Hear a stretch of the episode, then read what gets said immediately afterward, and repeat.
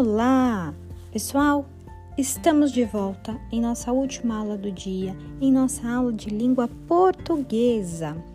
Nessa aula, nós iremos iniciar as atividades de interpretação de texto do capítulo 1 da unidade 2 do nosso livro. Tudo bem? Faremos a leitura do texto Ideias de um Menino Cismado. Tenho certeza que vocês vão amar. E então, teremos apenas três páginas de exercícios. Tudo bem? E aí, partiu o final de semana?